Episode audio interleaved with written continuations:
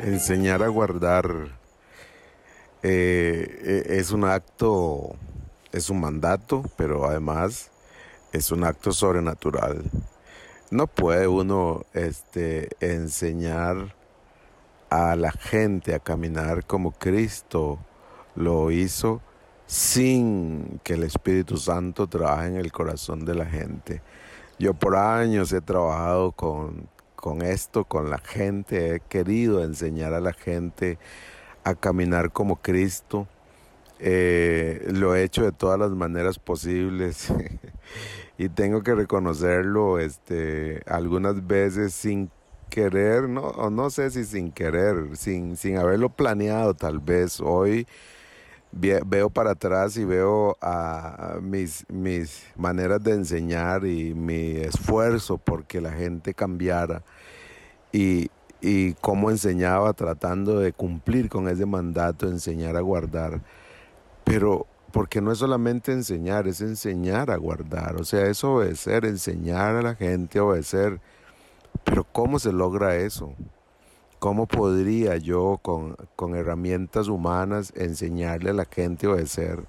Porque tengo que ver, yo agradezco muchísimo a Dios por Olger y por, y por Alexis que estuvieron a la par mía y fueron los que sacaron tiempo para enseñarme, pero, pero ellos tenían un límite, no podían cambiar el corazón mío, ellos podían enseñarme la, la, la teoría, pudieron modelarlo y todo eso lo usó Dios, pero el corazón solo Dios lo puede cambiar. Entonces, a lo largo de mis años yo he visto eh, los esfuerzos míos tratando de cambiar a la gente. Eh, he buscado los mejores métodos de, exposición bíblica. Fui bien preparado en el seminario teológico donde estudié y tengo muchas herramientas para enseñar, gracias a Dios, pero ninguna de esas herramientas, estoy seguro hoy, ninguna de esas herramientas puede cambiar el corazón de, de las personas, solo el Espíritu Santo. Por eso eh, cuando veo para atrás veo el desgaste que sufrí tratando de convencer a la gente de que amara como Jesús, de que perdonara, de que sirviera, de que diera, de que lo hiciera sin, sin buscar el aplauso para sí mismo, sino reconociendo que existimos para la gloria de Dios, porque no, no hay otra, no hay otro, otra razón por la cual nosotros existimos. Si usted es un hijo de Dios, usted y yo existimos para la gloria de Dios. Dice Mateo 5:16, así alumbre vuestra luz delante de los hombres para que vean vuestras buenas obras y glorifiquen a vuestro Padre que está en los cielos. Y glorifiquen a vuestro Padre que está en los cielos. Esa es la esencia del cristianismo. Nosotros existimos para la gloria de Dios, no para otra cosa.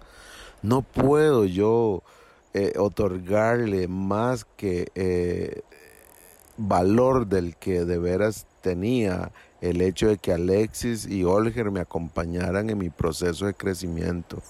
En realidad ellos hicieron su parte y obedecieron a Dios, enseñándome, pero enseñarme a guardar es un acto sobrenatural porque eso solo Dios lo podía hacer. Porque si yo guardaba los mandamientos de Cristo y lo hacía en mis fuerzas, eso es religiosidad, eso no funciona, eso se termina en cualquier momento y uno termina fracasando. Lo que yo he vivido en mi vida hoy, después de muchos años de caminar en el Señor, lo que he visto es que lo que realmente ha cambiado mi corazón es solamente la obra del Espíritu Santo. No hay otra manera. Y eso es, el aplauso es para Dios, no es para mí, no es para Olga, no es para aquellos que han caminado al lado mío y me han sostenido y me han enseñado. Sin la obra del Espíritu Santo en mí, eso sería imposible. Un abrazo.